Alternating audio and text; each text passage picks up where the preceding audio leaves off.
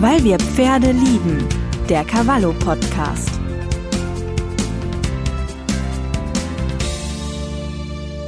Hallo und herzlich willkommen zu einem neuen Podcast von Cavallo. Mein Name ist Barbara Böke, ich bin Redakteurin bei Cavallo und freue mich sehr über meinen heutigen Gast. Das ist Ausbilderin Claudia Butri. Herzlich willkommen, Claudia. Schön, dass du da bist. Ja, hallo, schön, dass ich da sein darf. Ja, auf jeden Fall. ähm, der Grund, warum du nämlich heute da bist, ähm, ist dein ganz besonderes Buch. Äh, es beschäftigt sich nämlich mit deiner Leidenschaft mit der klassischen Reitkunst. Aber neben all den Zitaten alter Meister, die wirklich sehr lesenswert sind und praktischen Ausbildungstipps, steckt eben noch viel mehr drin. Ne? Du beschreibst deinen dein Lebensweg mit den Pferden und wie die Vierbeiner dich und deinen Weg geprägt haben. Und passend dazu trägt das Buch ja auch den Titel Ein ganzes Pferdeleben in unseren Händen. Ähm, Claudia, dein Pferdeleben, dein Leben mit Pferden begann, als du acht Jahre alt warst und zwar in Honduras, also fernab von klassischen Reitvereinen, wie wir sie vermutlich die meistens kennen. Ähm, wie waren denn deine ersten Reiterfahrungen? Ja, also ich habe da tatsächlich ein bisschen anderen Weg und ich sage mal, Gott sei Dank war das so, weil ich wirklich ähm, ganz frei ähm, im Busch quasi mit den Pferden angefangen habe. Also es war einfach so, dass mein Vater beruflich ähm, in Honduras ein Staudammprojekt betreut hat und wir mhm. tatsächlich mitten im Urwald fernab jeglicher Zivilisation gelebt haben in einem sogenannten Camp aus Mobile Homes. Und irgendwann hatten dann ähm, irgendwelche Schweizer, die da auch gearbeitet haben, Pferde. Ich glaube, dass die zu Hause auch schon geritten haben. Ja, und dann hat sich das so ergeben. Irgendwie fingen dann alle Leute, die da im Camp gelebt haben, sich an Pferde von den umliegenden Bauern zu mieten. Und so kamen wir dann auch dazu. Also völlig unbefangen, völlig unverbildet und haben das gemacht, was man sich heute vielleicht ein bisschen wünschen würde. Dieses Unbefangen einfach mal mit dem Pferd anfangen und ähm, frei von allen Konventionen ausprobieren tatsächlich. Wenn du frei sagst, meinst du dann auch frei von Trense, von Sattel, von Reithelm, von allem? Nein, nicht wirklich.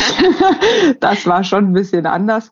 Ähm, also es, es, war sogar sehr, sehr anders, als wir das natürlich hier kennen. Also diese Arbeitspferde, die haben, die waren auf blanker Kandare gezäumt mit ganz gruseligen Anzügen, mhm. ähm, wo ich heute sage, um Gottes Willen, wie kann man das nur machen? Weil wir haben natürlich quasi die Ausrüstung der Pferde vom Bauern mit übernommen, als wir die Pferde gemietet haben. Und die Pferde waren so faul und eigentlich auch so schlecht teilweise gefüttert anfangs und in einem sehr müden Zustand. Man muss sich das vorstellen, das sind Arbeitspferde, die wirklich hart arbeiten da für die Bauern im Busch. Und man, das, also was ich damit sagen will, man brauchte diese blanke Kandare Gott sei Dank nie, weil, ähm, weil die Pferde, die Pferde so einfach sehr, sehr ausgeglichen waren. Mhm. Und dann hatten wir da halt Westernsättel und wir dachten natürlich ahnungslos, wie wir waren, dass das Horn einfach dazu dient, sich festzuhalten. naja, es, es, es entbindet ja nicht einer gewissen Logik. Ne? Es ist da, so kann man sich ja daran festhalten. ja, also es war, es war ähm, auf der einen Seite natürlich als Ausbilder aus meiner heutigen Sicht eine Vollkatastrophe, völlig ohne Anleitung einfach auf diese Pferde steigen und losreiten. Auf der anderen Seite war es halt so schön, und das meine ich so mit diesem unbefangen und frei von allen Konventionen, man konnte sich tatsächlich wirklich auf das Pferd an, einlassen und diese Unbefangenheit einfach mitnehmen, die heute ja manchmal so ein bisschen fehlt. Dieses sich auch ausprobieren und sich an diese Bewegungen gewöhnen, an diese Pferdebewegungen, an diese Bewegungsmuster gewöhnen und das alles in einem sehr freien Umfeld. Man ist also wirklich einfach durch den Busch geritten. Keine Reitbahn, keine einfach Wege, wenn überhaupt. Ne? Und das war natürlich total faszinierend. Das, was Leute heute machen als Abenteuerurlaub, irgendwo hingehen und geführte Ausritte machen, das haben wir quasi vorweggenommen. Damit bist du quasi schon gestartet. Genau. Was manche erst so ne, nach ein paar Jahren machen, damit hast du dann gleich mal angefangen. Genau, und das, das war natürlich schon schön, weil als wir dann zurück nach Deutschland gekommen sind und dann dieses Hobby weiter betreiben wollten und ich dann in einem 0815 Reitstall in der Abteilung mit 14 Pferden hintereinander wie eine Perlenkette gelandet bin, das war für mich tatsächlich erstmal ein Schock. Und mhm. ähm, dieses ganze Eingeschränkte und dieser militärische Ton, der noch geherrscht hat damals, als ich angefangen habe zu reiten, das war schon ein bisschen erschreckend für mich, wo ich da ja so vogelfrei, vogelwild aufgewachsen bin im Grunde genommen oder zwei Jahre einfach gelebt habe. Hat es ein Stück von, von dieser Unbefangenheit, von, von dieser Freiheit, im Prinzip ja auch von dieser Lockerheit, die du da mit den Pferden in der Anfangsphase erlebt hast, auch genommen? Mit Sicherheit. Natürlich, mhm. absolut, absolut. Das hat es schon genommen, ja weil es war dann doch wirklich alles sehr anders. Also man hat ja auch gedacht, wir sind da zwei Jahre wild durch den Busch geritten oder anderthalb Jahre. Und dann kommt man nach Deutschland. Man meint natürlich, man könnte reiten. Mhm. Und muss dann aber sehr schnell merken, dass man gar nichts kann. Und der Reitlehrer an der Longe auf einmal sagt, du musst leicht traben und solche Dinge. Das kannten wir gar nicht. Wir, wir haben wir haben es uns ja quasi selber beigebracht. Da war niemand, der gesagt hat, du musst leicht traben, du musst so oder so sitzen, du musst das oder das machen. linke man, Hand oder rechte Hand reiten, da gab es nur geradeaus durch den Busch. Da gab es nur geradeaus, bergauf, bergunter, basta. Mhm. Links, und, rechts. ja, und das war dann schon ein kleiner Schock, dieses auf einmal natürlich in so ein Korsett gezwängt zu werden. Aber gut, hilft ja nichts, weil mit dem eigenen kleinen Pferd, was wir dann erworben haben, haben wir dann auch sehr schnell festgestellt, dass es letztendlich ohne eine Ausbildung auch nicht funktioniert, schlichtweg. Ja, deine Eltern hatten dir ja nach, nach der Rückkehr ähm, als sag, auch wenn du natürlich reiten konntest, aber trotzdem als unerfahrene Reiterin ähm, ein ebenso unerfahrenes rohes Pferd gekauft, so dreieinhalbjährige Stute, ne? Vollblut, ne, was war's? Nicht Vollblut, Araber-Fjord-Pferdmix. Äh, Wie schief ist das gegangen? total, total schief. also genauso wie man es nicht machen sollte. Wir hatten ja im Grunde genommen, wie gesagt, wir haben dann dieses Pferd hat uns dann sehr schnell erklärt, dass wir einfach nichts können und nichts wissen. Nach dem Reitlehrer in der Reitschule, wo wir waren. Ähm, das war so das Familienpferd, wo wir alle drauf reiten wollten. Und wie gesagt, meine Mutter hatte eine Bekannte, eine Arbeitskollegin, deren Vater hat diese Pferde gezüchtet. Mhm. Und dann haben wir eins ausgewählt und das kannte, konnte halt nichts. Es war nicht halfterführig, es gab die Hufe so semi und wir hatten, wie gesagt, ja auch gar keine Ahnung. In Honduras gab es halt einen sogenannten Pferdeboy, der hat die Pferde halt versorgt, der hat uns die gesattelt und getrennt, damit wir dann reiten konnten. Also wir mussten die vielleicht von der Weide fangen. Aber da wurde alles quasi vorbereitet und dann standen wir da mit diesem rohen Pferd was auch von nichts eine Ahnung hatte. Und das mhm. wurde dann auch sehr rustikal eingeritten. Also ich wurde als leichte Person einmal draufgeschmissen und über den Hof geführt. Danach wurde es gesattelt und dann hat sich der Sohn vom Hofbesitzer, vom Züchter da draufgesetzt, ist dreimal übers Feld geknattert und dann war das Pferd eingeritten.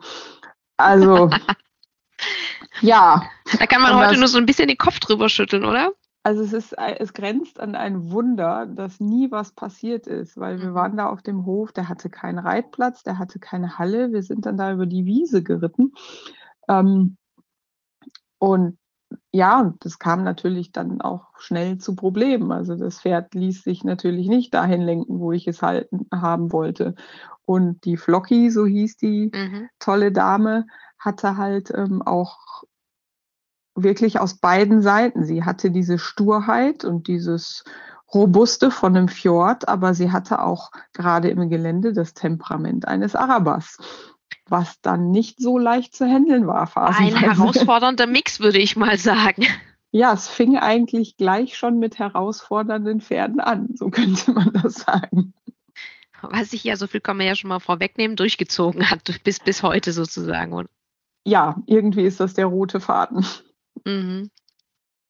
Wie hast du dich dann trotzdem, also ich sag mal, ne, man, man, man kommt mit, die, mit dieser Freiheit aus Honduras, ähm, muss sich dann auf der einen Seite mit dem, mit dem Drill in der Reitschule auseinandersetzen, auf der anderen Seite mit einem resoluten, heißblütigeren Pferd. Wie, wie ging es dir damals? Das ist ja auch nicht gerade, ähm, was ja damals 10, 11, 12, sowas, ne? Ja, 10, 10, ja, ungefähr 10, ja. Oder hast du einfach gar nicht drüber nachgedacht, sondern es war so diese, diese große Pferdeliebe schon, schon da und ähm, heute würde man eher sagen, um Gottes Willen, wie kompliziert und wie schwierig und vielleicht mache ich das dann doch lieber nicht und das war als Kind einfach noch gar nicht da. Als Kind ist man ja so herrlich unbefangen ne? und mhm. man lebt ja noch viel mehr im Moment, als man das als Erwachsener tut. Also es war eine Mischung aus beidem. Ich war natürlich schon krass überfordert. Wir haben das Pferd dann auch mal für eine Weile in den Reitstall gestellt, wo ich dann ähm, die Schulpferde geritten bin, weil das haben wir dann sehr schnell ge gecheckt, dass es ohne Reitunterricht nicht geht. Also es lief mhm. dann eine Weile parallel. Ich hatte dann eben in so einer herkömmlichen klassischen Reitschule Reitunterricht und bin parallel das eigene Pony auf der Weide geritten. Und zum Winter hin sagte der Bauer dann auch so, jetzt geht's dann halt nicht mehr so gut mit auf der Weide reiten. Und also man muss sich das vorstellen. Ich bin dann mit meiner Mutter ins Gelände geritten. Also ich bin geritten und sie ist mit dem Fahrrad nebenher gefahren. In dem naiven Glauben, dass sie irgendwas tun könnte, wenn das Pferd komische Sachen macht. Also, also wirklich, also nicht empfehlenswert. Ich muss an der Stelle sagen, liebe Hörer, ähm, macht das nicht nach. Nicht, nicht zur Nachahmung empfohlen. nicht zur Nachahmung empfohlen würde ich heute niemandem raten. Naja, und dann sind wir halt in diesen Reitstall gegangen und dann war dieses Pony auf einmal nicht mehr in der Herde auf der Koppel den ganzen Tag, sondern eingesperrt in eine Box und wurde dann auch entsprechend lustig. Also sie hat mich dann auch einige Male richtig abgebockt in der Reithalle. Und dann war es schon so, dass ich auf der einen Seite gesehen habe, wie diese anderen Mädchen ihre Pferde dressurmäßig geritten haben und es ja scheinbar auch nur darum zu, zu gehen schien, dass das Pferd den Kopf runter hat und dass es bestimmte Manöver macht, was mir alles total fremd war. Ich hatte das Gefühl, hat sich, ich bin glaube ich bis heute manchmal nicht geändert. Ja, ich ähm, war halt im Gelände her über Weg und Tempo und sehr unerschrocken und das hat sich dann schon gewandelt. Und ich muss sagen, ich hatte auch eine Weile lang richtig Angst vor meinem Pferd, nachdem sie mich da so abgebockt hat und ich einfach mhm. null Kontrolle über die Situation hatte.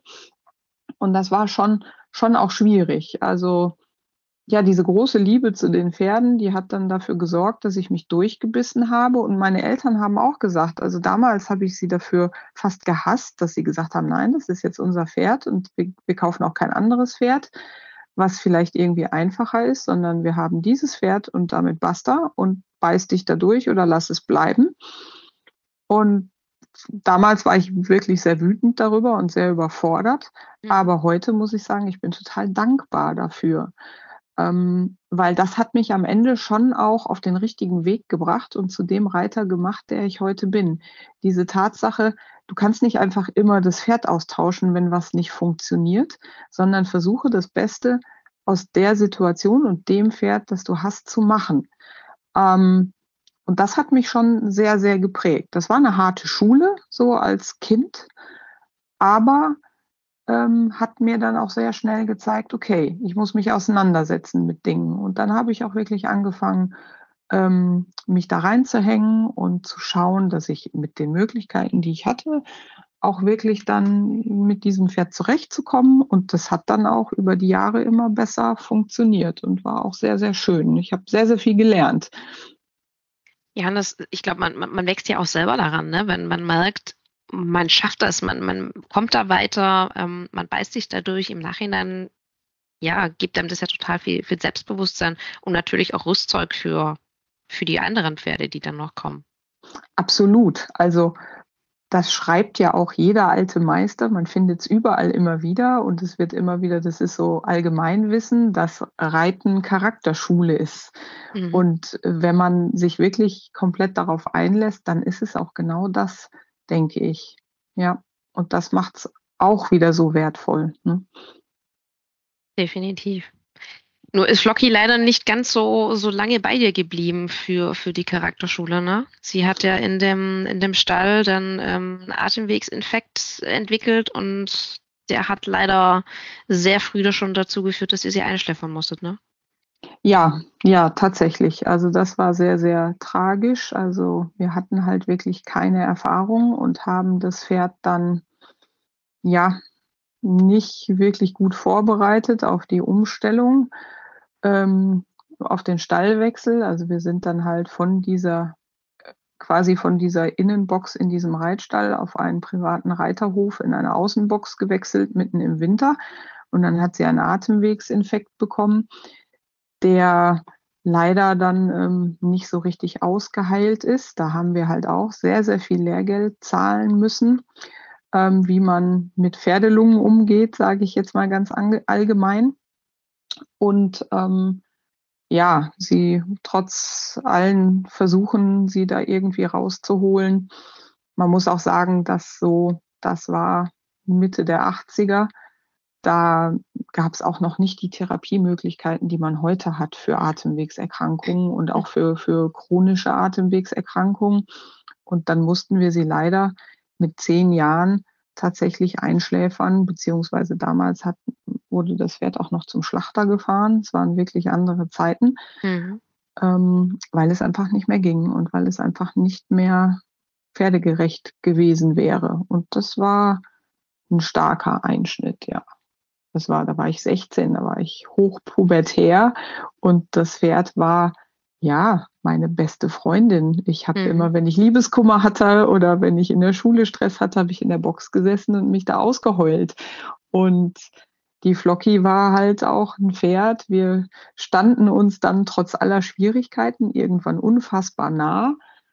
Und wenn ich dann da in der Box saß und geweint habe, hat sie mir die Tränen von der Wange geleckt. Und ach, ich kann da kaum dran denken, dann kommen mir immer noch die Tränen. ja, und das war dann schon schwierig, dass dann die beste Freundin in den Himmel muss. Das war dann das nächste harte Learning, was man so im Reitsport oder wenn man mit den Pferden sich beschäftigt, einfach früh lernen muss, ne? dass wir diese Verantwortung haben für diese Pferde und dann auch unschöne Entscheidungen treffen und tragen müssen, ja. Hat dich das für, für die weiteren Pferde geprägt, ne, dass, ähm, dass, dass du auf solche Infekte, auf solche Probleme, gesundheitliche Probleme viel früher, viel sensibler reagierst als vielleicht manch andere im, in deinem Umfeld mit, was du so mitbekommst? Ähm, ja, ich denke schon, klar. Also Atemwege, also wenn ich Pferde husten höre, geht mir das durch Mark und Bein. Ne? Mhm. Und irgendwie ist das auch so ein Thema, was sich quasi ja so ein bisschen durch mein Leben auch durchzieht, um so ein bisschen vorwegzugreifen. Ähm, also ich selber hatte als Kind äh, chronische Bronchitis. Ein Schuft, der Böses dabei denkt, aber das scheint äh, so ein Lebensthema zu sein. Ne? Und ähm, meine Friesenstute habe ich schon mit schweren Atemwegsproblemen übernommen. Am Ende ähm, war das auch mit ein Grund, warum meine Friesenstute auch früh gehen musste. Also da kamen einfach mehrere Sachen zusammen. Aber mhm. sie hatte unter anderem auch äh, wirklich Probleme mit der Lunge, ja. Und keine Ahnung, warum solche Pferde dann immer bei mir landen oder gelandet sind. Jetzt die Pferde haben überhaupt keine Atemwegsproblematiken, Klopf auf Holz.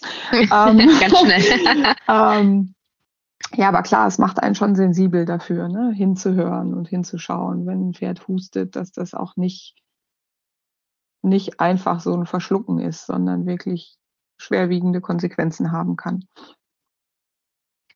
Wie bist du aus, aus diesem Loch rausgekommen? Ähm, ich weiß selber, wie es mir in der Pubertät ging, ne? so ähnlich, dass, dass du sagst, naja, mein, mein Reitstall oder mein Pferd, das ist so mein, meine heile Welt, mein Rückzugsort, wo man sich hin zurückziehen kann.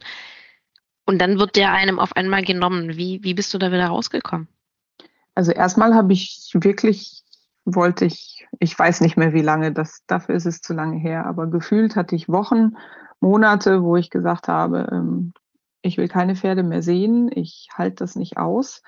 Und da haben meine Eltern ähm, mir eigentlich sehr gut rausgeholfen. Das war ein geschickter Schachzug, also an dem Stall, wo meine Ponystute zum Schluss stand. Das war ein privater Stall von einem äh, ehemaligen Pferdewirtschaftsmeister Zucht und Haltung, der einfach mehrere Pferde hatte und die haben mir dann, weil das eigentlich bevor die Flocky dann nicht mehr reitbar war und so krank wurde, war das immer mein Ziel, mein Reitabzeichen zu machen, um vielleicht auch mal auf, auf Turnieren starten zu können. Und dann haben meine Eltern mir, um mich ein bisschen anzuschubsen, einen ähm, Kurs zum bronzenen Reitabzeichen geschenkt. Damals war das noch das bronzene Reitabzeichen, hieß es noch. Ach, was heißt damals? Ich habe das auch noch so gemacht. und, ähm, und parallel dazu habe ich dann an diesem Stall, wo Flocky stand, eine Reitbeteiligung ähm, an einer Vollblutstute bekommen. Also das mhm. Pferd wurde von niemandem geritten und der Besitzer selber, eben dieser Pferdemann, der ähm, konnte sie selber nicht mehr reiten und wollte auch nicht. Und dann hatte ich da quasi für kleines Geld durfte ich das Pferd jeden Tag reiten. Und das war dann fast wie mein eigenes. Und ich bin die dann wirklich, ähm, ja, habe mich dann auch voll auf sie eingelassen. Und das hat dann meinen Ehrgeiz ein bisschen angeschubst und ähm, hat mir dann auch wieder die Freude am Reiten vermittelt und am Zusammensein mit den Pferden. Genau. Aber ähm, wenn du gerade sagst Vollblutstute, das klingt auch nicht nach einem, sag ich mal, 0815 unproblematischen Pferd. Ja, genau. ich sag ja, der rote Faden wurde da gesponnen und verdichtete sich. Ähm, ja, das war eine, eine, ganz, ganz sensible Vollblutstute auch, die auch schon schlechte Erfahrungen in ihrem Leben hatte. Also der Besitzer hat sie irgendwie weggekauft aus einem, aus einem aus einer Situation, wo sie auch ländliche Rennen gegangen ist und die hatte halt auch schon ein paar Erlebnisse, dass sie von einem anderen Pferd überrannt worden ist beim Reiten, dass sie irgendwie mal rückwärts vom Hänger gefallen ist und so weiter und so weiter. Und die war halt extrem kopfscheu, also man durfte sie nicht am Kopf anfassen. Später durfte ich das dann, als sie Vertrauen zu mir hatte. Und sie war sehr, sehr nervös und hatte einen ganz schlimmen Sattelzwang. Also man musste sie in der Box satteln, weil wenn man das auf der Stallgasse gemacht hat, hat sie sich sofort hingeschmissen. Also man musste dann zum Satteln in die Box. Und ich habe mich aber sehr mit dieser Stute angefreundet. Also anfangs war Aufsteigen ein Problem und eben an den Kopf fassen war ein Problem. Also die Stute war Gott sei Dank, wenn sich Menschen mit ihr befasst haben, war sie sehr zugänglich und fasste dann auch Vertrauen. Und die Reiterin, die sie vorher geritten hat, die hatte dann, glaube ich, ein eigenes Pferd. Und so war das Pferd so ein bisschen alleine. Und dann durfte ich halt mich mit ihr befassen. Und später bin ich dann, auch das ist wieder nicht zur Nachahmung empfohlen, aber ich bin dann später tatsächlich mit ihr mit Halfter und Fürstrick ohne Sattel durch den Busch gerannt, gerast. Und das ging wunderbar, weil da diese Vertrauensbasis war. Also und das war schon sehr faszinierend, wie Pferde, die auch Geschichten haben, sich doch immer wieder auch auf Menschen einlassen können, wenn die Vertrauensbasis stimmt. Und das war so was, was ich da nochmal sehr viel deutlicher gelernt habe, dass es in erster Linie darum geht, erstmal eine Verbindung und ein Vertrauen und eine Beziehung zu einem Pferd aufzubauen, bevor man irgendwas will, sage ich jetzt mal. Ist das quasi so ein ja, so, so, so, so ein Blanko-Zeichen dafür, wie du heute auch mit den Pferden arbeitest, dass dir die, ähm, die Stute Veilchen hieß ja, ähm, gezeigt hat, selbst Pferde, die so eine so eine Geschichte haben, so einen Hintergrund haben, so wenig Vertrauen dann auch zum Reiter haben, dass die trotzdem sage ich mal, den, den, den Weg wieder zurückfinden zu diesem Vertrauen, ähm, sich dann auch reiten lassen, der Umgang viel einfacher wird. Ähm, das ist quasi eine Erfahrung, wo du heute vielleicht auch bei schwierigeren Pferden immer mal wieder sagst, hey, mit Pfeilchen hat das funktioniert, dann funktioniert das da auch wieder? Ja, so ein bisschen. Also ich glaube da einfach fest dran, ne, dass hm. man ähm, da ein Vertrauen einfach aufbauen kann. Und damals, wie gesagt, da war ich halt auch, da war ich 16 und immer noch relativ unbefangen, muss ich sagen. Und habe einfach daran geglaubt, dass das geht und dass das, dass das möglich ist. Also ich habe sie, sie war sehr weit ausgebildet, das konnte ich damals nie rausreiten. Da war ich noch nicht Reiter genug für sie dann zu handeln. Aber wir hatten einfach unheimlich viel Freude miteinander. Und sie hat mir halt einfach auf, auch beigebracht, ich würde es heute, würde ich es als Klarheit bezeigen, bezeichnen. Also es war für sie halt schon ganz wichtig, dass ich klar war in dem, was ich wollte und was ich tat, dass ich sehr sensibel sein musste und wirklich genau hinhören, was geht und was nicht geht.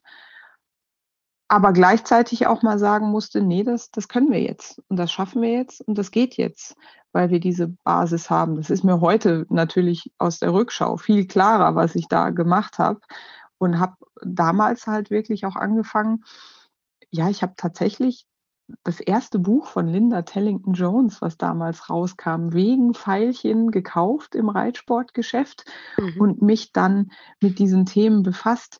Wie führt man ein Pferd? Wie ähm, damals in dem Buch ging es, glaube ich, noch gar nicht so sehr um diese T-Touches, aber ich habe damals ganz viel daraus mitgenommen.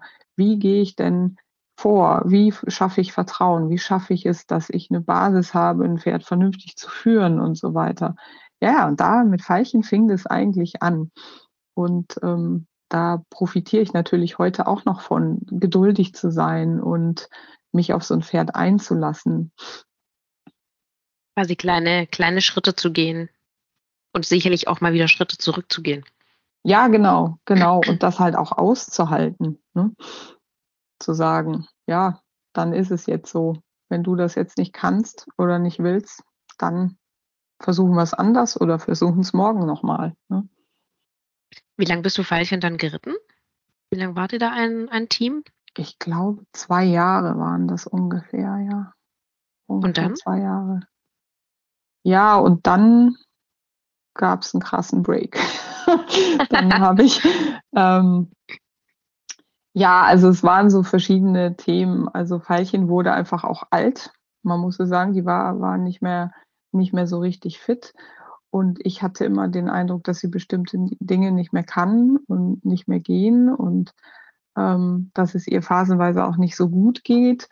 Und bin da aber so ein bisschen auf, für meinen Geschmack damals auf taube Ohren gestoßen und habe gemerkt, ich kann die Situation für sie nicht verbessern oder nicht ändern. Und aus heutiger Sicht ähm, war ich einfach schon auch ein bisschen feige. Also ich habe dann, ich war halt in der Zeit so ein sehr, ich will nicht sagen verhuschtes Mädchen, aber ich war schon sehr unsicher und war sehr, sehr vorsichtig und sehr zögerlich und zurückhaltend und hatte noch nicht so das Selbstbewusstsein, auch für meine Meinung wirklich einzustehen und dafür zu kämpfen und bin dann damals, weil ich das ja, wie nicht ausgehalten habe, irgendwann einfach verschwunden und habe, ähm, habe es einfach so in der, fast in der Nacht- und Nebelaktion gesagt, ich kann das nicht mehr machen.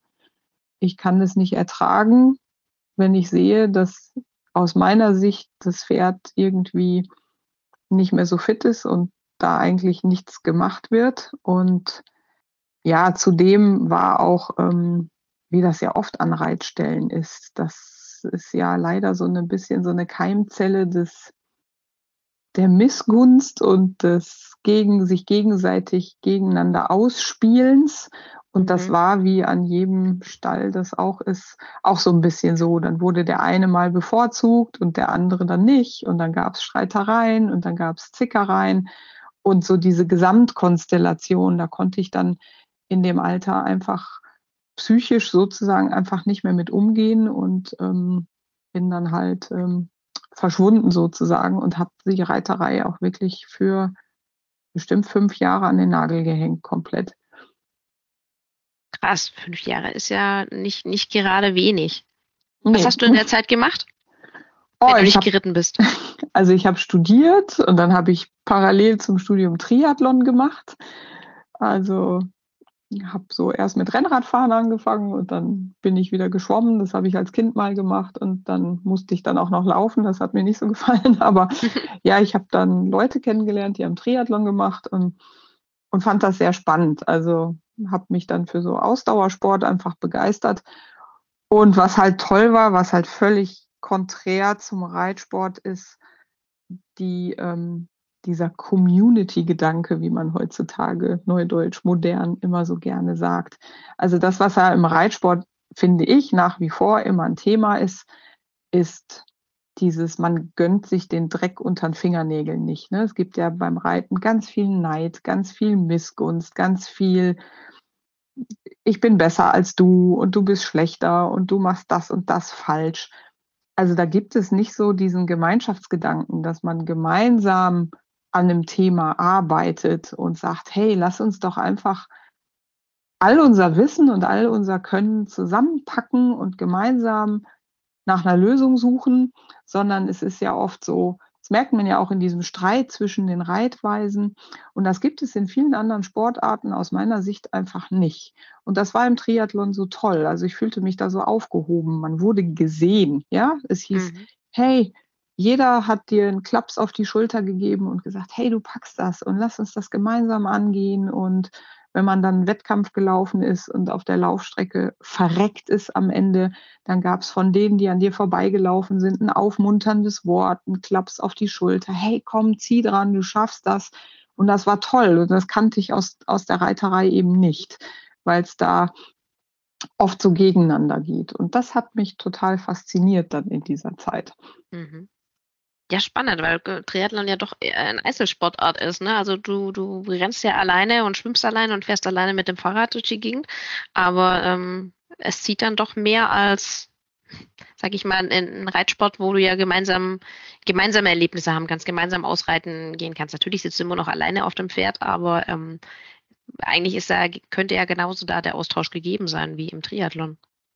Ja, ja, also ne, man ist, jeder kämpft für sich alleine, aber man ist irgendwie trotzdem Team. Man geht zusammen zum Schwimmtraining, man verabredet sich zum Laufen oder zum Radfahren und tauscht sich halt einfach aus über mhm. die Dinge. Was hast du denn gemacht? Wie hast du deine Ernährung irgendwie umgestellt?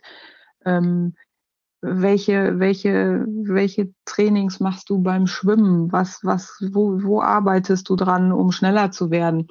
Und das war so ein richtig cooler Austausch einfach.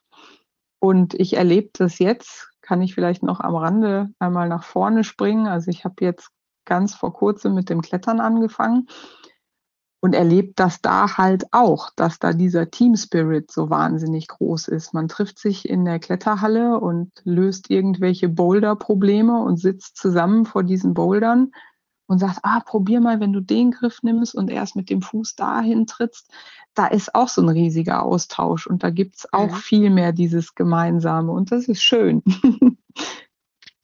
Hast du das dann, weil du hast ja gerade gesagt, der, die, die Reitpause war ähm, nach fünf Jahren dann doch beendet. Ähm, hast du das so ein bisschen mitgenommen in, in, in deinen Reitalltag, diesen, diesen Austausch, diesen Community-Gedanken oder versuchst ihn zumindest mitzunehmen? Dass sich da vielleicht bei uns Reitern auch ein bisschen was, was ändert. Ich meine, es liegt ja an uns selber, dass, wie wir damit umgehen, ob wir in unserem eigenen Süppchen rühren oder ähm, ob wir uns da mehr austauschen. Aber ähm, ist es was, was du mitgenommen hast, diesen, diesen Com ja, Community Spirit? Ja, auf jeden Fall. Also das ist natürlich was, also jetzt generell, was ich halt ähm, auch immer versuche, mit meinen Reitschülern zu machen und mit den Leuten in den Kursen, mit denen ich arbeite, dass man halt wirklich in Austausch kommt, dass man sich gegenseitig befruchtet und dass man sich wirklich bemüht, auch Themen gemeinsam zu lösen. Also zum Beispiel in den Sitzschulungen, die, die ich mache, ist ja auch ein sehr sensibles Thema.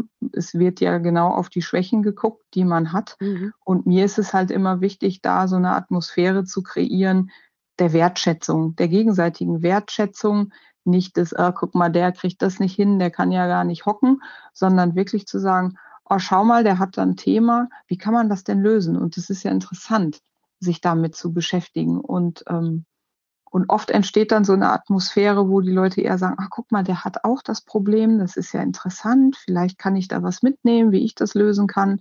Mhm. Also da, da ist es mir schon wichtig, auch so eine wertschätzende Atmosphäre zu kreieren. Und so aus, der, aus meiner Sicht als Ausbilder merke ich halt, das ist ja auch oft, das wird ja im Reitsport auch oft geschenkt, ah, die Menschen, die sind alle so schrecklich und ich liebe eigentlich nur die Tiere und ich mag die Pferde. Und gerade als Ausbilder, man muss auch die Menschen lieben, sonst funktioniert es nicht. Also wenn man den Pferden helfen möchte, dann muss man auch die Menschen lieben und die Menschen Verständnis haben für all deren Schwächen und all deren Probleme. Und da bemühe ich mich immer drum. Und das habe ich letztendlich von damals auch ein bisschen mitgenommen. Aber ich glaube, es ist vielleicht auch so generell so meine Art, mit der ich einfach leben möchte. Das ist ja auch so eine Lebensphilosophie oder Lebenseinstellung, dass es darum geht, Menschen nicht vorzuverurteilen, sondern sich wirklich erstmal anzugucken, was machen die und was sind die Hintergründe. Also ich tue mich auch immer schwer damit zu sagen, oh, der reitet aber scheiße und die Pferde sehen alle so schlecht aus und der kann ja nichts, sondern ich frage mich immer, was sind denn die Begleitumstände? Warum ist das so? Ähm, mhm. Und oft stellt man fest, also keiner oder die wenigsten reiten ja absichtlich schlecht oder behandeln die Pferde absichtlich schlecht. Manchmal ist es ein Thema des Wissens, dass das Wissen nicht da ist. Ähm, es ist vielleicht ein Thema der, des sozialen Umfeldes, in dem die stecken. Was ist da für ein Druck? Was ist da für ein Leistungsgedanke? Sind auch ganz oft psychische Themen. Was bringt jemand mit? Was versucht er zu kompensieren? Und so weiter und so fort. Und das ähm, gilt es immer alles zu beachten und einfach Verständnis zu haben für die, die Dinge, die da ablaufen und nicht einfach mit dem Finger auf jemanden zu zeigen und zu sagen, bah, schlimm, böse. Man muss sich immer fragen, warum ist es so und gibt es nicht irgendwo einen Ansatzpunkt, jemandem da rauszuhelfen? Ja.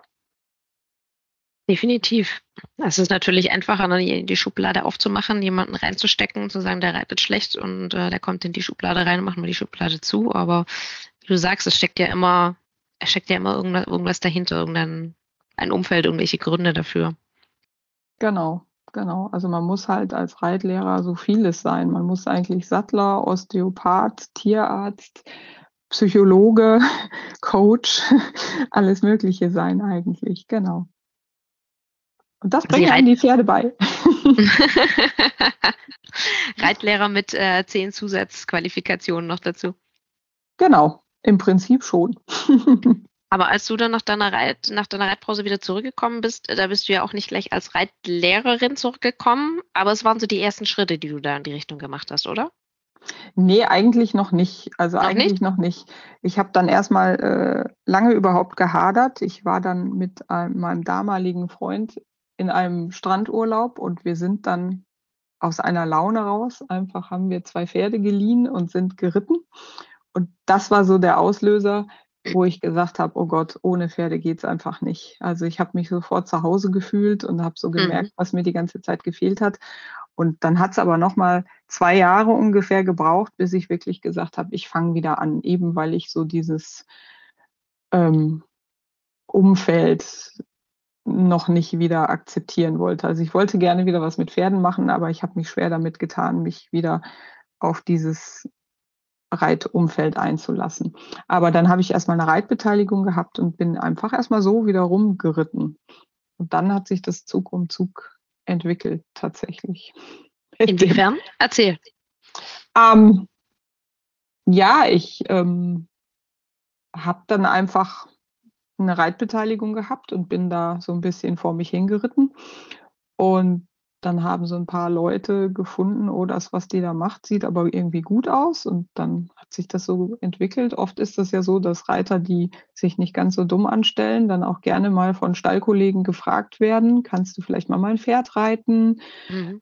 Würdest du mal ausprobieren? Und dann kam irgendwie eine Frau, die hatte eine rohe Stute und hat mich dann gefragt, ob ich die Stute vielleicht einreiten würde. Und das habe ich dann gemacht und habe dann einen Reitlehrer kennengelernt, der mich dann dabei unterstützt hat. Und dann hat sich das so irgendwie ergeben mit der Zeit. Das heißt, es sind dann immer mehr, mehr Pferde dazugekommen, die du, die du geritten hast, aber nur in der Freizeit dann. Nur in der nur Freizeit. in Anführungszeichen.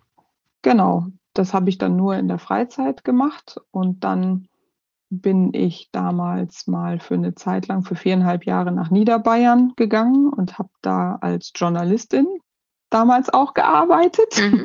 in einem Lokalblatt und bin da aber nebenher auch geritten und hatte damals kein eigenes Pferd und habe dann da zunehmend auch Pferde geritten, mit ausgebildet, eingeritten, vorbereitet.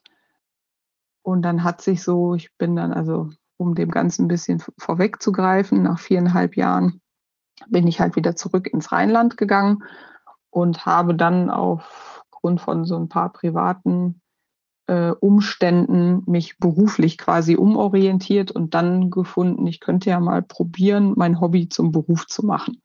Mhm. Hatte aber eben, weil ich halt viele Pferde geritten bin und da auch ein bisschen Händchen für hatte und hatte dann aber eigentlich gar nicht die Idee, dass ich mich da selbstständig mache als Reitausbilderin, sondern die Ursprungsidee war, ich gründe quasi eine Ich-AG und werde dann einfach mal ausprobieren, ob ich nicht so eine Art Pferdedienst anbieten kann. Also ich wollte gar nicht so sehr Reitunterricht geben oder Pferde bereiten. Dafür habe ich mich gar nicht für gut genug gehalten und wollte dann einfach so anbieten, wenn jemand ein Reha-Pferd hat, man kennt das ja, Pferd nach Sehenschaden soll jeden Tag so und so viele Minuten Schritt gehen, aber es hat keiner Zeit dafür. Und solche Dinge wollte ich anbieten. Mhm. Hat tatsächlich geklappt. Ja, also ich habe dann auch eine Weile lang für eine Kundin morgens immer den Stall gemistet. Die hatte so drei Pferde privat mhm. stehen. Aber dann kam halt ganz schnell, kannst du das nicht auch mal reiten und kannst du nicht ähm, mal schauen? Ja, und dann bin ich da so reingerutscht, möchte ich sagen. Also irgendwie hat sich das dann lustigerweise so ergeben, dass ich dann auch das andere Pferd, ein oder andere Pferd bereiten sollte und ein bisschen Unterricht geben sollte. Und ich habe dann halt für mich gesagt, also wenn ich das jetzt wirklich als Selbstständige machen möchte, dann sollte ich zumindest mal den Trainer C machen, um das auch auf eine vernünftige Basis zu stellen. Mhm. Genau. Und dann hast du quasi ähm, nach und nach die, die Trainerstufen ausgebaut. Genau, dann habe ich erst den Trainer C gemacht und habe dann halt zunehmend mehr Reitschüler bekommen und auch mehr verschiedene Pferde geritten und habe dann gesagt, ja gut, dann hängst du jetzt den Trainer B auch noch dran. Mhm. Und ich musste sagen, als ich, wie gesagt, ich ähm, war da damals auch gar nicht so selbstbewusst und hatte jetzt auch nicht das Gefühl, dass ich da irgendwie überragend bin. Wenn mir damals jemand gesagt hätte, als ich den Trainer C gemacht habe, dass ich irgendwann mal meinen Trainer A mache, dass ich ähm, irgendwann Pferde bis hin zu Piaf oder was auch immer ausbilden werde, hätte ich gesagt, du spinnst, du bist ja völlig verrückt. Aber ich habe dann zunehmend mehr gelernt und dann kam der Trainer B und das silberne Reitabzeichen und dann kam der Trainer A und dann habe ich dann durch einen glücklichen Zufall mehr oder weniger den Eckhard Meiners kennengelernt. Und so hat sich das dann alles, also ich würde sagen, es war eine Mischung aus Fleiß, aus sich da reinhängen, sich wirklich auseinandersetzen, in die Tiefe gehen, rauszufinden, wie geht das alles, was äh, kann ich tun, um die Pferde besser zu verstehen, besser auszubilden, aber auch so ein bisschen Glück an der richtigen Stelle irgendwie die richtigen Leute zu treffen und dann mhm. den nächsten Schritt zu gehen. Oder auch die richtigen Pferde vor allen Dingen auch. Das wäre jetzt meine nächste Frage gewesen. Das eine ist ja quasi die, die, die Trainerausbildung, die sich da so Stück für Stück aufgebaut hat. Aber wie haben dich die, die Pferde auf dem, ja, auf dem Weg begleitet oder geprägt? Ja, also ganz entscheidend so auch für meine reiterliche Entwicklung, um auch die nächsten Schritte zu gehen, war dann eigentlich ähm, mein, mein Gap, also mein, mein Pferd, was Ein ich dann, bunter Fuchs. mein bunter Fuchs, den ich über eine Reitschülerin kennenlernen durfte. Also ich hatte halt wirklich ganz viele Pferde auf Basisniveau. Ich war niemand, mich kannte niemand und ich habe wirklich die, ich sage jetzt mal, übelst verrittensten Pferde geritten, wo es einfach um ganz grundlegende Themen ging. Ein Kleber, der nicht vom Stall weg wollte oder Pferde, die einfach überhaupt nicht in die Anlehnung gefunden haben. Also wirklich Basis, Basis, Basisniveau und hatte weder Zeit noch Geld für ein eigenes Pferd. Und dann habe ich halt Gap kennengelernt. Das war mhm. das Pferd einer Schülerin, der bunte Fuchs quasi unreitbarer Steiger. Genau, wollte ich gerade sagen. Im Buch beschreibst du ihn als, als ein besonderes, einzigartiges Pferd oder dieses eine besondere, einzigartige ja. Pferd. Aber eigentlich war er nur einzigartig gefährlich, oder? Ähm, in der Anfangsphase. In der Anfangsphase. Also sie hat mich dann wirklich um Hilfe gebeten, weil sie mit ihm einfach nicht wirklich gut zurechtkam und es wirklich große Probleme gab, ähm, weil er halt total viel und gerne stieg. Und ähm, Also senkrecht stieg. Ja, senkrecht. Mhm. Er war sehr geübt, sagen wir mal so. Er ist aber auch nie gefallen, von daher fand ich es dann gar nicht so gefährlich. Aber er hat halt einfach ganz klar gesagt, das geht nicht. Er hatte halt auch eine sehr undurchsichtige, lange Geschichte und ist dann bei meiner Schülerin gelandet und ich habe ihr dann mit ihm geholfen und ich muss ganz ehrlich sagen, sie hat ihn dann am liebsten gar nicht geritten. Ich musste ihn dann immer bereiten. Und das konnte halt aus dem Nichts kommen. Es ging rundenlang gut und dann auf einmal stand er einfach senkrecht wegen, man weiß es nicht. Und ich bin wirklich bestimmt hundertmal abgestiegen, habe ihn an die Longe gehängt und habe wirklich innerlich gesagt, reit diesen Scheißbock alleine. Ich habe da keine Lust drauf. Aber irgendwie hatten er und ich so eine Verbindung und sie ist ihn halt relativ wenig geritten. Und zumindest phasenweise. Und ich habe mich dann mit ihm auseinandergesetzt und habe dann aber irgendwann gemerkt, also das ist ja mit so traumatisierten oder schwierigen Pferden oft so, das ist so wie wenn man Krusten abpult. Ne? Die eine. Kruste heilt und dann liegt noch was da drunter und was da drunter. Und das ging so Stückchen für Stückchen. Und irgendwie hatten wir einen super Draht zueinander. Und er hat mir immer mehr vertraut und ich habe ihm immer mehr vertraut. Und dann habe ich auf einmal gemerkt, dass das ein bombastisch gutes Pferd ist, dass der wirklich auch richtig was kann. Und das war so das einzige Pferd in meinem Umfeld, wo ich dann das Gefühl habe, ich kann an die Dinge, die ich vorher in Niederbayern auch geritten bin. Da hatte ich halt ein Pferd, was bis S-Dressur ausgebildet war, den durfte ich reiten.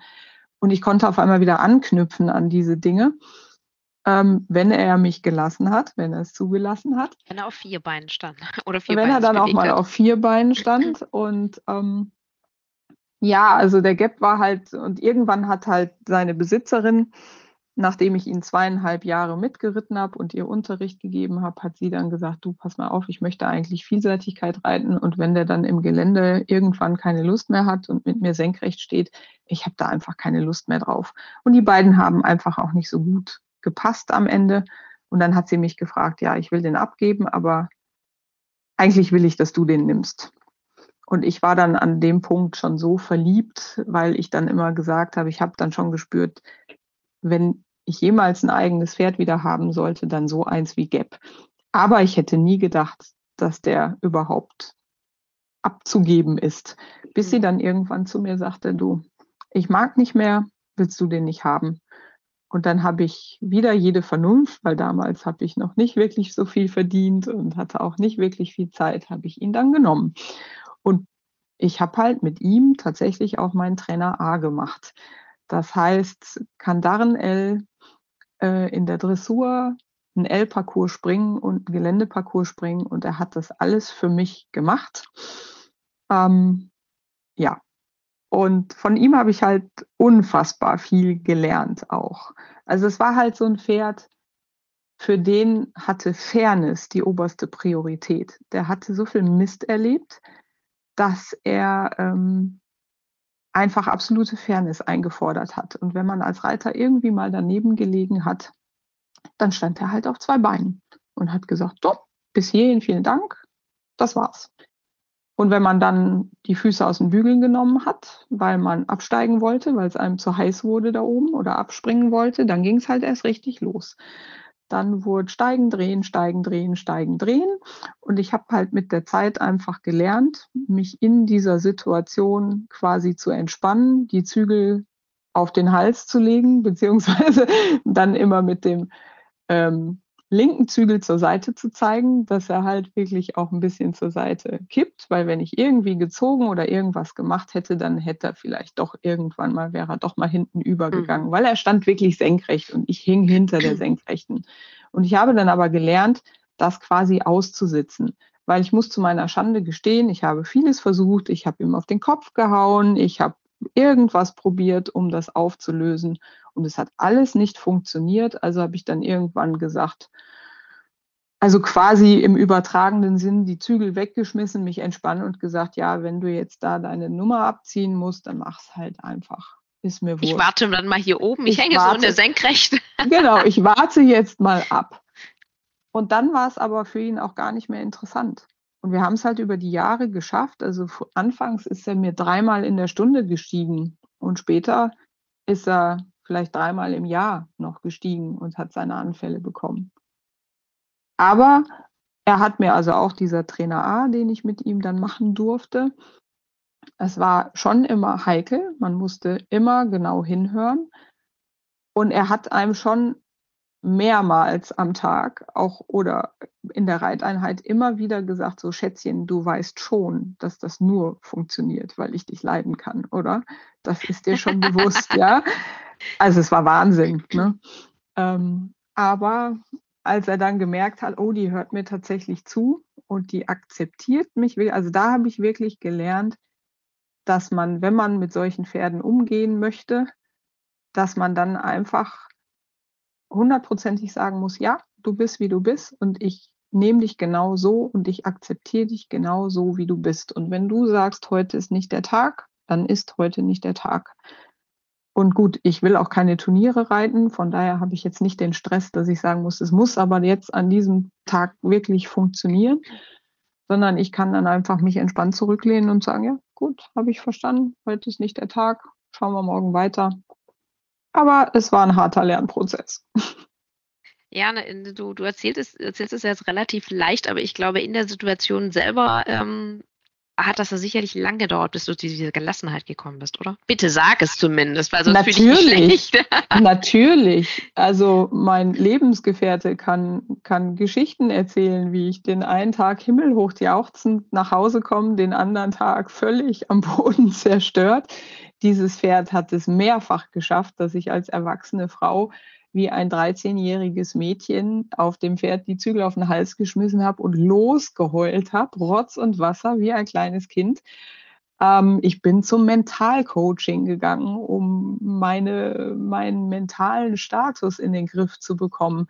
Ich habe unglaublich viel getan und es war wirklich ein harter, steiniger Weg, also mit Blut, Schweiß und Tränen. Also so ist es nicht ähm, um da hinzukommen. Weil natürlich, ich wollte vielleicht mal aufs Turnier, ich wollte gut werden, ich wollte bestimmte Dinge. Also es gab eine Situation, da hatte ich ihm mit zum Bewegungstrainer-Lehrgang und wollte Traversalen vorreiten, weil ich da so Sitzprobleme hatte. Und dann war genau an dem Tag nicht der Tag. Und wenn dann 30 Pferde Wirtschaftsmeister vor dir stehen und du da verhungerst und einfach nichts kannst und dein Pferd sagt, lass es bleiben, sonst stehe ich gleich in der Luft. Das war bitter, das war extrem schmerzhaft und, ähm, und das haben auch viele gesagt, tu das Pferd weg, was willst du mit dem, der bringt dich nicht weiter. Und ich habe immer gesagt, nein, der bringt mich weiter. Vielleicht nicht auf dieser sportlichen Ebene, aber der bringt mir bei, was wichtig ist und was nicht. Und der war wie so ein Scanner. Also ich bin bei ganz vielen verschiedenen Ausbildern auch gewesen mit ihm und bin bei denen geritten und habe nach Lösungen gesucht.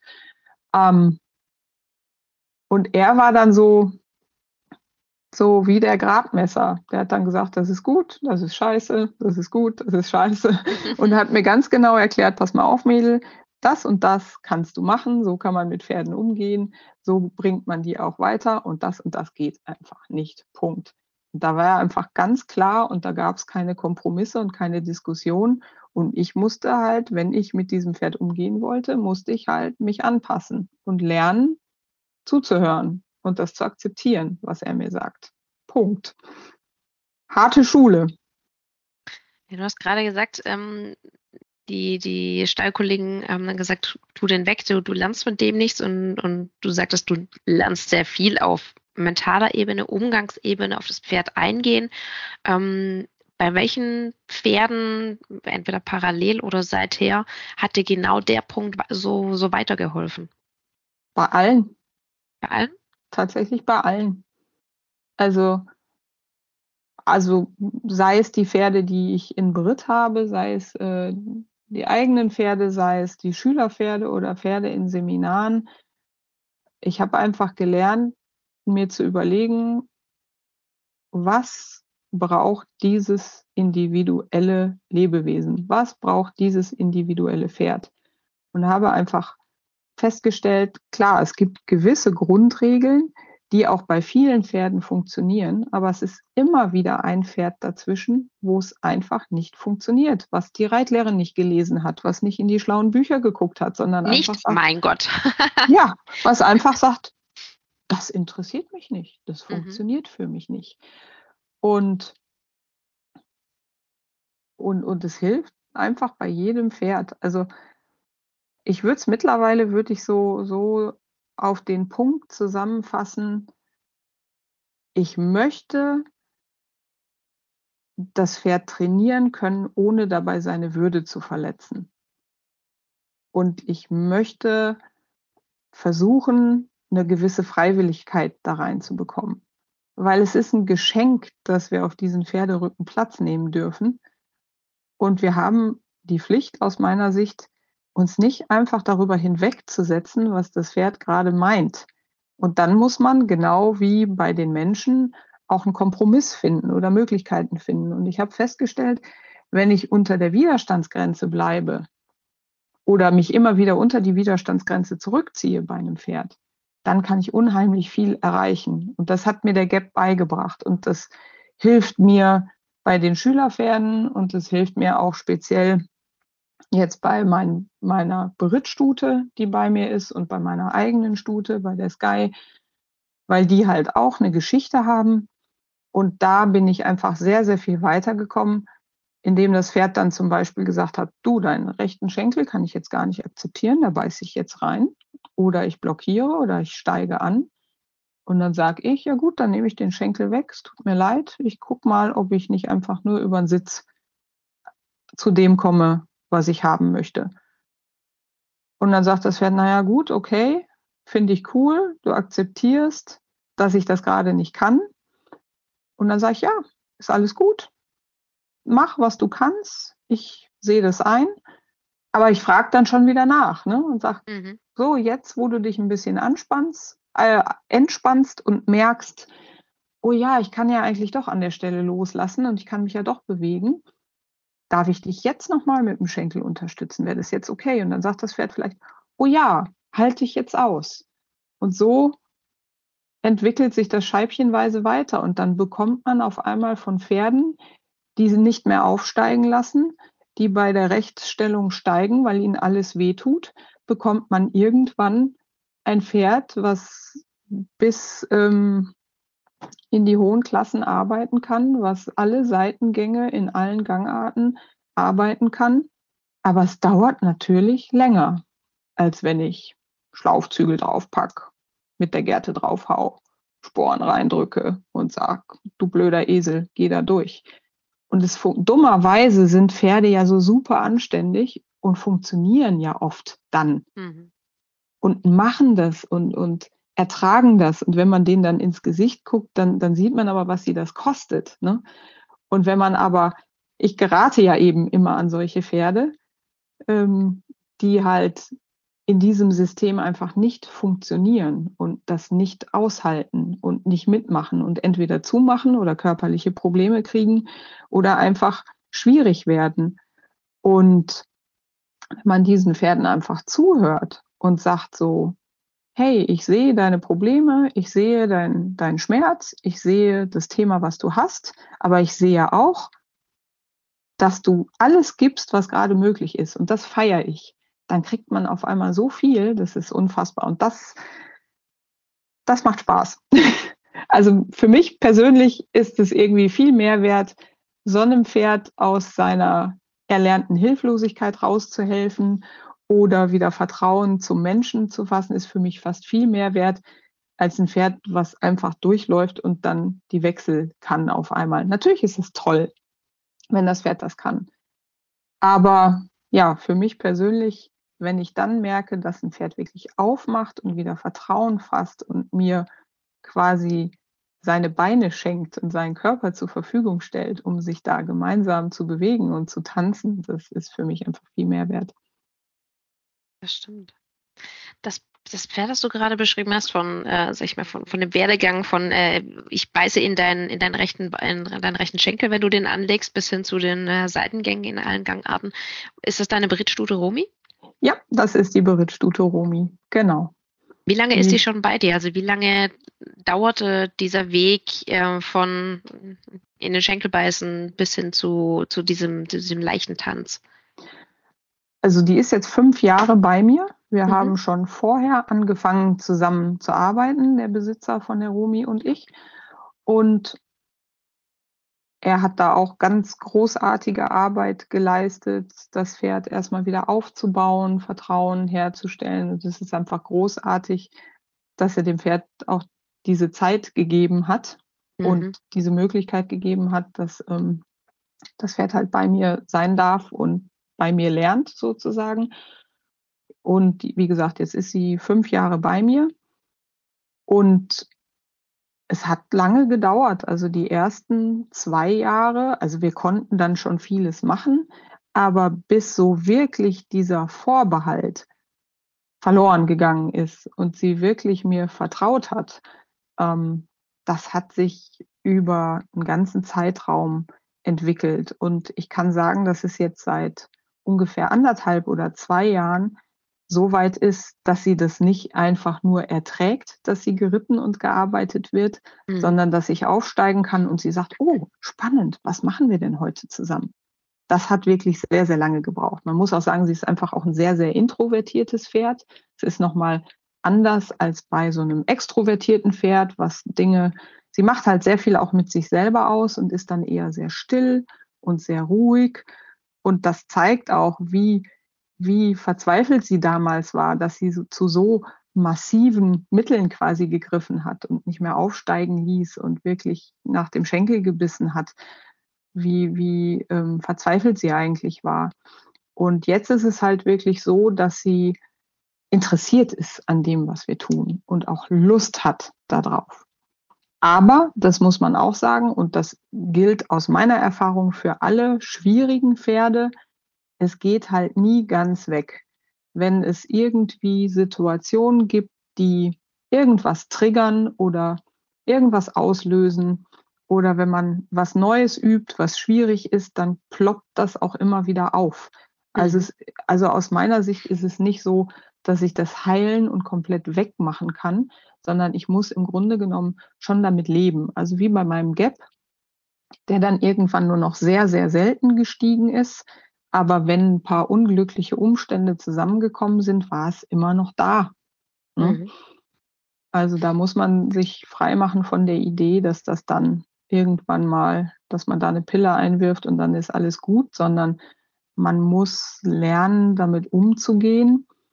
Ich denke mal, das ist ja bei Menschen ähnlich, die mal eine schlechte Erfahrung gemacht haben. Die können das dann irgendwann handeln und gut damit umgehen. Aber wenn dann irgendwelche Situationen entstehen, dann rutscht man vielleicht nochmal in, in den Abgrund kurz rein. Aber man ist halt sehr schnell wieder draußen. Ne? Wenn bestimmte Trigger dann kommen, ja, die einen dann da wieder, genau. wieder reinschubsen. Stichwort introvertiert und extrovertiert. Ähm, wie würdest du deine Studio Sky einordnen?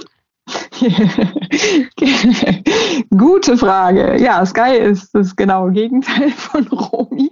Sky ist sehr, sehr extrovertiert mhm. und sehr, sehr klar in ihren Aussagen und ähm, ist quasi die aktuell höchste Schwierigkeitsstufe, die ich so jetzt erreicht habe. Ähm, was ich nach all den Pferden, die du schon hattest, äh, sehr, sehr sportlich finde, wenn du das so sagst. Ja, wobei ähm, sich das auf einer sehr, ähm, ich glaube eher auf einer mentalen Ebene abspielt. Also Sky ähm, hat halt auch ein paar blöde Erfahrungen gemacht und ist halt sehr impulsiv. Sie ist sehr hochsensibel gezüchtet. Also man hat da hochsensibel, mal hochsensibel, mal hochsensibel miteinander verpaart. Und mhm. man merkt einfach, dass sie manchmal wie ein Kind mit ADHS, würde ich jetzt mal als Vergleich sagen, mit ihrem eigenen Nervensystem einfach nicht klarkommt oder mit den Reaktionen ihres Nervensystems wie nicht klarkommt. Das heißt, sie kann extrem explosiv sein, ist aber kein schreckhaftes Pferd.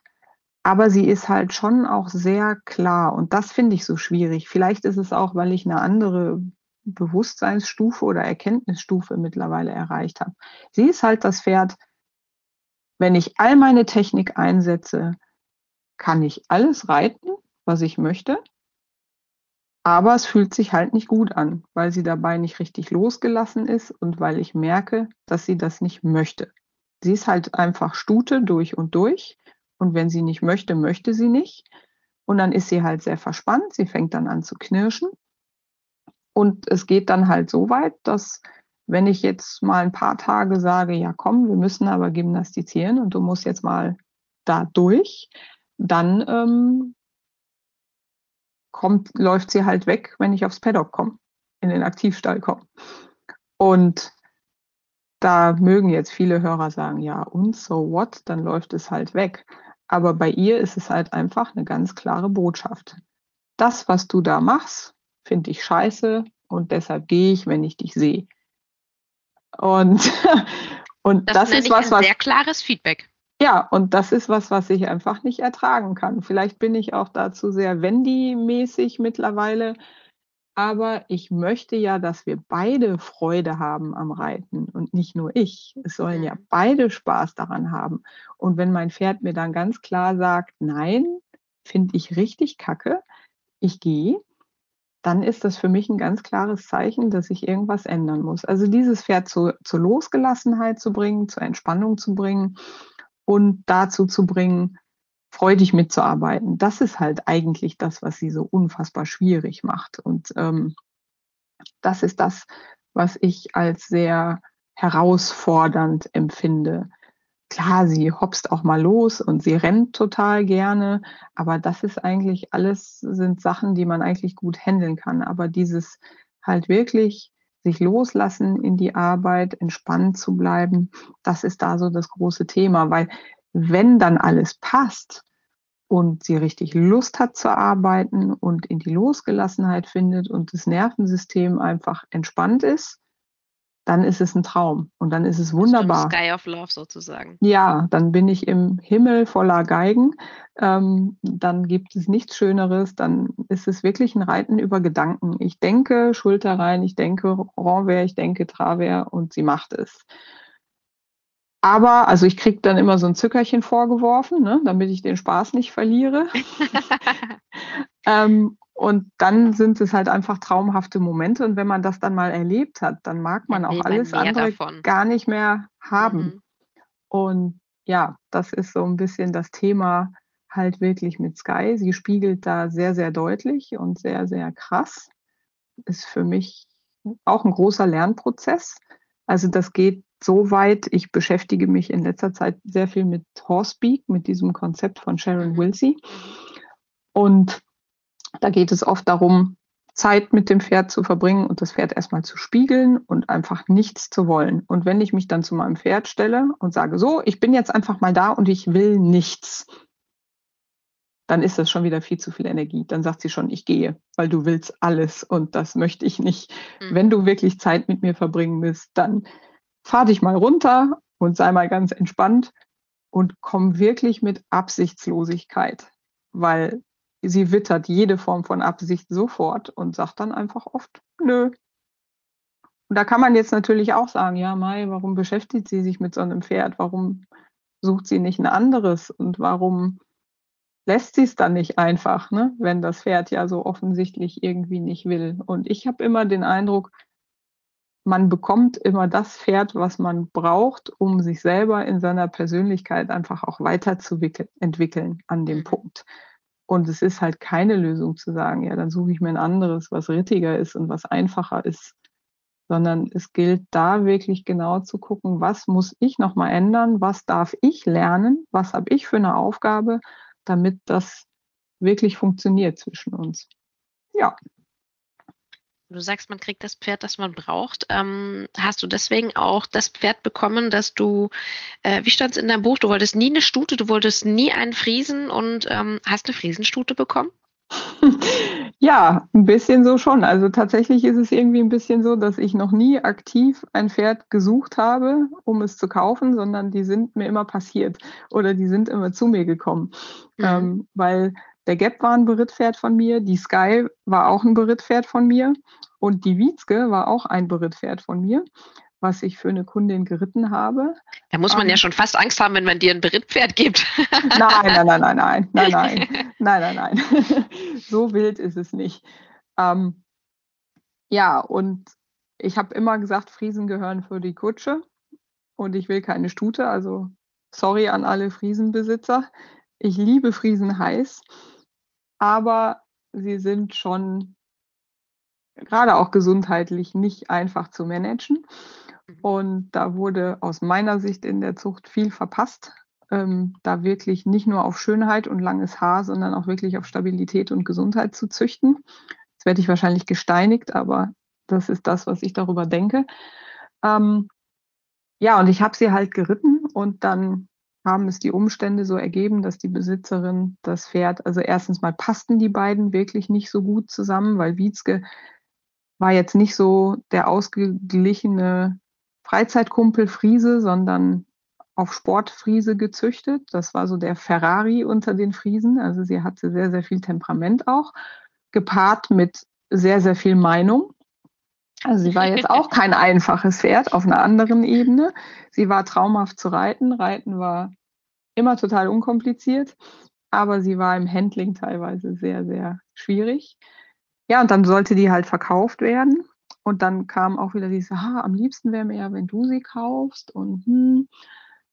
und dann habe ich auch erstmal gedacht, du kannst doch keinen Friesen kaufen. Das geht gar nicht. Und ähm, all meine Schüler und Bekannten, mit denen ich darüber gesprochen habe, haben gesagt, Claudia, was willst du denn mit einem Friesen? Und ich so, ja, ich weiß halt auch nicht. Und, aber ich hatte mich schon unsterblich in dieses Pferd verliebt.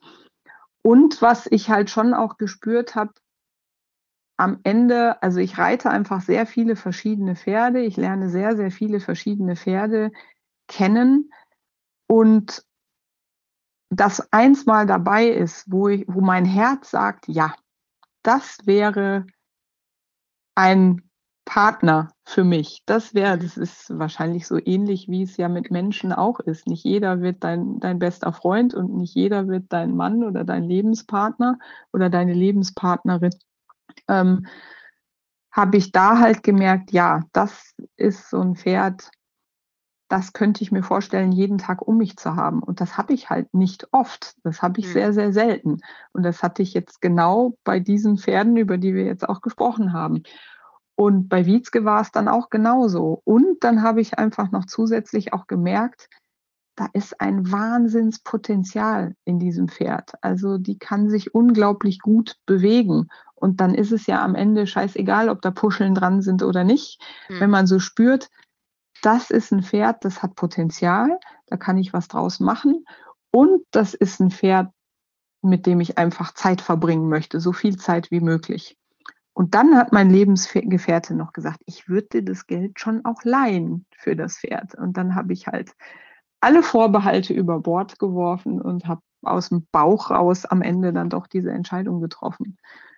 Und auch wenn die Zeit ziemlich kurz war, die wir zusammen hatten, würde ich es immer wieder so machen. genau. Weil es einfach, weil sie dich jeden Tag dann auch in dem bestätigt hat, dass es, dass es die richtige Entscheidung war. Ja, und von ihr habe ich halt, was das Reiten und was die klassische Reitkunst angeht, unfassbar viel gelernt. Also alles, was ich jetzt reiterlich kann und weiß und spüre, würde ich sagen, hat sie mir einfach beigebracht, weil sie hat mich quasi so auf die nächste Ebene gebracht. Sie hat ganz viele Türen quasi aufgestoßen in der klassischen Reitkunst, von denen ich nie gedacht hätte, dass ich da hinkomme. Und da war es halt immer so, am Ende, ich habe immer gesagt, eigentlich habe ich sie nicht ausgebildet. Eigentlich habe ich nur ihre Muskulatur und ihren Körper dahin trainiert, dass sie das, was sie mir beibringen möchte, auch leisten kann. Weil das Thema Piaf zum Beispiel, die war einfach da. Ich habe da nichts für getan. Irgendwann ist das Pferd einfach piafiert und ich könnte jetzt nicht sagen, ja, wie gesagt, ich habe sie in die Lage versetzt, das muskulär und körperlich machen zu können. Aber wenn ich bei Wietzke irgendwas gelernt habe, dann war es immer so, als würde ich eine Tür aufstoßen Und sie stand immer schon auf der anderen Seite und sagte so, ja, da bist du ja endlich, ich warte schon so lange. Jetzt können wir endlich weitermachen. Also Wahnsinn. Das war so, ich bin ein paar Mal mit ihr bei Richard Hinrichs im Kurs geritten und dann hat er auch mal zu mir gesagt, äh, ähm, sagt, da gehen Sie davon aus, dass dieses Pferd schon im Mutterleib piaffieren konnte. Und genau so fühlte sich das an. Also es war, also reiterlich hat sie mich unfassbar viel weitergebracht, aber sie war auch, ja, einfach eine super, ja, Seelenverwandte, keine Ahnung. Also es, es sind ja immer große Worte und da ist man schnell dabei. Aber was halt Friesen schon auszeichnet, ist, ähm, dass sie eine sehr enge Bindung zu Menschen eingehen. Mhm. Und ich habe immer wieder so ein paar Friesen auch im Unterricht. Und es ist nicht bei jedem Friesen so, aber es gibt Friesen, die gucken dich an und du hast das Gefühl, die gucken auf den Grund deiner Seele. Also, boah, Wahnsinn. Und so war es halt bei Wietzke und da konnte ich dann auch nichts dran machen. Da war es dann wurscht, ob es ein Friese ist oder nicht. Ähm, ja, und eben. Und da habe ich halt extrem viel auch gelernt, auf vielen Ebenen, reiterlich und auch mental. Genau. Die Wiebke. Aber du hast es gerade ja schon angedeutet, ähm, die Zeit war nicht, leider nicht allzu lange, die ihr zusammen hattet. Du musstest genau. sie ja auch früher gehen lassen. Ja, ja, letztes Jahr erst. Es ist für mich immer noch sehr frisch mhm. und äh, es berührt mich auch nach wie vor sehr.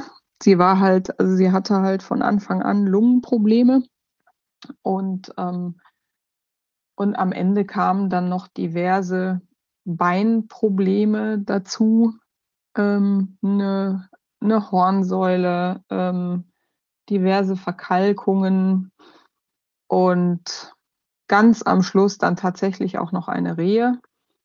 Und es war nicht möglich, sie da rauszubekommen, weil sie einfach auch von der Lunge her das nicht geschafft hätte. Also für sie war es immer wichtig, an der frischen Luft sich zu bewegen, bewegen, bewegen, damit die Lunge einfach durchblutet bleibt und sie Luft mhm. kriegt. Und da kamen dann einfach zu viele Sachen aufeinander, was mich sehr, sehr traurig gemacht hat. Also sie hatte dann, ähm, wie gesagt, kleinere Geschichten. Das Schlimmste war diese Hornsäule, wo dann halt hinterher wirklich ein pfennig großes Stück im, im Hufbein fehlte, was halt eben, weil ich sie nie drei Monate hätte, hätte in die Box stellen können, ähm, auch nicht operiert werden konnte. Also ich hätte sie operieren können, aber dann hätte ich mir wahrscheinlich überleben können, hält das Bein oder erstickt sie unterdessen. Mhm. Ähm, also einfach eine sehr, sehr ungünstige Konstellation von Problemen und das macht mich auch sehr traurig, weil ich habe mich wirklich bemüht. Ich habe sie mit viereinhalb in die Finger bekommen und ich habe mich, ich habe sie sehr, sehr schonend aufgebaut über Jahre. Ich habe, weil man halt weiß, dass Friesen auch nicht gerade einen starken Rücken haben, ich habe sie nie mehr als drei oder maximal viermal in der Woche unter Reitergewicht bewegt. Ich habe viel auch vom Boden gemacht. Ich habe sie immer sehr geschont sozusagen mhm. und ganz, ganz vorsichtig über Jahre aufgebaut. Und wenn man dann einfach feststellen muss, dass selbst wenn man es mit, mit allem Wissen und allem Können, was man hat, man aber einfach nichts gegen die ähm, gegen die Aufzucht oder gegen die grundlegende Genetik oder die grundlegende Körperlichkeit machen kann und einfach zusehen muss, wie so ein Pferd bei bestem Handling, bei bestem Training kaputt geht. Das ist einfach schlimm. Mhm. Und da muss man, finde ich, auch an der Stelle mal generell, nicht nur auf Riesen bezogen, sondern auch ähm, ein Appell an die Zucht im Grunde genommen äh, machen. Schaut, dass ihr stabile, gesunde Pferde züchtet. Das ist das Aller, Allerwichtigste. Nicht, mhm. dass die Lampen austreten können oder strampeln können oder sonst irgendwas, sondern dass sie einfach stabil und gesund bleiben können. Da würde man vielen Menschen helfen. Dass die nicht so lange leben wie wir, ist ganz klar. Aber wenn die dann vor der Zeit gehen müssen, das ist schon bitter. Ja, definitiv. Andererseits, wie du gerade sagst, ne, und bestes Handling, beste Haltung, beste Betreuung, bestes Training. Ähm, das schwingt ja schon, oder das schlägt ja so ein bisschen den, den Bogen auch zu deinem Buchtitel, so ein, ein ganzes Pferdeleben in den, in den Händen. Das heißt ja auch, da schwingt ja auch die Verantwortung mit, die wir als Reiter für unsere Tiere haben, die uns anvertraut sind, für die wir verantwortlich sind. Ähm, ist es auch so eine, so eine Botschaft, die du, die du deinen Schülern mitgibst, dass du sagst, hey, schaut auf eure Pferde, sei es das, das Husten am Anfang, ähm, wo, wo du sofort an, an ähm, an Flocky denkst oder auch an, an Witzke oder sei es an, an kleinere Probleme, dann nicht drüber hinwegzugehen, sondern ganz genau zuzuhören, eben bei, bei allem? Absolut, absolut. Also wir haben es halt in der Hand. Ne? Ähm, die Pferde sind uns ja, wenn man das mal böse sagen will, ausgeliefert. Sie haben mhm. ja keine Chance. Also die leben so, wie wir ihnen ermöglichen zu leben. Sei es was, was Boxenhaltung, was Aktivstall, was alles dazwischen angeht. Ähm, und man muss sich da selber immer fragen, also ohne jetzt das zu vermenschlichen, Pferde haben natürlich schon auch andere Bedürfnisse als Menschen. Aber diese Frage, möchte ich mein Leben lang 24 Stunden, sieben Tage die Woche, 365 Tage im Jahr so leben? Weil wir sind immer ein paar Stunden da am Stall, aber die Pferde leben da. Und wir haben es in der Hand. Also wir haben einfach die Verantwortung. Also ähm, jetzt kriege ich das Zitat nicht so zusammen, vom kleinen Prinz ist das, glaube ich, ne? Mhm. Ähm, man ist zeitlebens für das verantwortlich, was man sich vertraut gemacht hat. Ganz genau. Mhm. Und genauso sieht es aus. Und ähm, auf der anderen Seite ist es natürlich auch so, was, was ich da auch noch sehr, sehr wichtig finde, dass, wenn man sich mal die Geschichte anguckt, Pferde haben eigentlich den Grundstein für unsere Zivilisation gelegt und für alles, was wir heute machen können. Die haben dafür gesorgt, dass Menschen schnell große Wege überwinden können. Die haben dafür gesorgt, dass wir Waren und schwere Dinge über große Strecken transportieren können. Also das Pferd ist für mich einer der Grundpfeiler unserer Zivilisation. Pferde haben, wenn man sich das überlegt, ähm, Pferde sind für Menschen in den Krieg gezogen. Ein Fluchttier ist nur, weil der Mensch das will, in den Bombenhagel gerannt. Also wenn mhm. man sich diese Dinge alle mal bewusst macht, dann sind wir den Pferden auch was schuldig. Ja, also jetzt ist es, oh, Pferde haben ja heute keinen Sinn in diesem Sinne mehr. Es sind Luxustiere. Wir haben Autos. Mhm. Gut, bei den Spritpreisen und der aktuellen Entwicklung. Vielleicht müssen wir vielleicht doch wieder auf die Kutsche zurückgreifen, früher oder später. Ähm, Spaß am Rande. Aber ähm, Pferde sind dienen ja nur noch unserem Pläsier, wenn man das mal so sagen möchte. Ja, mhm. also es sind, ist ein reines Luxusgut. Und wir haben die verdammte Pflicht, denen was zurückzugeben für all das, was Pferde für uns getan haben. Und da ist es ja das Mindeste, sie vernünftig zu halten und vernünftig auszubilden. Und selbst wenn jemand sagt, ich kann das aber nicht so gut, ich bin kein so guter Reiter, ich glaube, dass Pferde aber schon auch wertschätzen, wenn wir es zumindest versuchen. Also wenn wir uns darüber, darum bemühen, der beste Reiter zu werden, der wir sein können für unser Pferd, dann sehen Pferde, sehen das, würde ich jetzt mal sagen. Ja, und das, was, was du vorher gesagt hast, ne, dass wir sie so, zum, dann zumindest, wenn wir sie nicht bis Piaf und Co. ausbilden können Muss oder ja auch nicht für zumindest so sein. trainieren, ne, wie du gesagt hast, ohne dass sie ihre Würde verlieren. Genau, genau. Und um dem Ganzen jetzt mal die Schwere zu nehmen, jetzt wird es ja sehr schwer und ja, wir haben diese Verantwortung. Aber das Schöne ist ja auch, dass ähm, es ja auch wunderbar ist auf der anderen Seite. Also mit einem Pferd zusammen zu sein, seinen Raum zu teilen, seine Energie zu bekommen, ähm, seine, seine Zuwendung auch zu bekommen und dann auch im Reiten diesen Tanz zu erleben. Das ist es ja auch alles wert, sich da zu bemühen und sich anzustrengen. Und eben, ich glaube, dass Pferde das sehr gut unterscheiden können, ob wir sie einfach benutzen oder ob wir wirklich, auch wenn wir es vielleicht nicht gut umsetzen können, alles geben, damit es ihnen gut geht und damit wir sie auch gesund erhaltend reiten können. Auch wenn wir es vielleicht nicht immer schaffen und so. Pferde spüren das, wenn wir uns darum bemühen. Und ich glaube, das ist einfach wichtig, dass man jetzt nicht sagt, oh Gott, dann lasse ich es lieber gleich bleiben, weil ich werde nie auf dem Niveau reiten können. darum geht es, glaube ich, nicht. Es geht wirklich darum, ähm, die Pferde einfach wertzuschätzen und wirklich zu sehen, auch als Persönlichkeit. Und dann kann, selbst wenn man dann vielleicht nicht reitet oder andere Dinge mit dem Pferd macht, kann es einfach wunderbar sein und sehr erfüllend für beide Seiten. Das ist doch ein, ein wunderbarer Schlusssatz, den du da jetzt geliefert hast. Vielen, vielen Dank für diese, diese ganzen Einblicke, aber auch, ja, Gedankenanstöße. Also ich habe auch so im, im, Hintergrund so ein bisschen mit Revue passieren lassen. Man, ja, man, man lässt den eigenen, eigenen Werdegang, äh, schaut man sich nochmal an und vielleicht geht man dann wirklich ein bisschen wertschätzender dann, dann zum Pferd und ist eben nicht noch gedanklich bei der Arbeit oder beim Haushalt oder bei sonst irgendwelchen Sachen ähm, aus dem Alltag, die man so mitschleppt. Ich glaube, das würden sich die Pferde wünschen. das das wäre toll, ja. Ja, vielen Dank für die, für die Zeit. Ähm, Gerne. Und all die Einblicke. Und ähm, wer noch mehr wissen möchte, das Buch ist auf jeden Fall sehr zu empfehlen. Ich habe es sehr, sehr gerne gelesen. Ich habe es auch in Vorbereitung auf den Podcast sehr gerne nochmal gelesen und bin wieder eingetaucht. Und ähm, ansonsten hört gerne wieder rein in den nächsten äh, Podcast von Cavallo. Weil wir Pferde lieben, der Cavallo Podcast.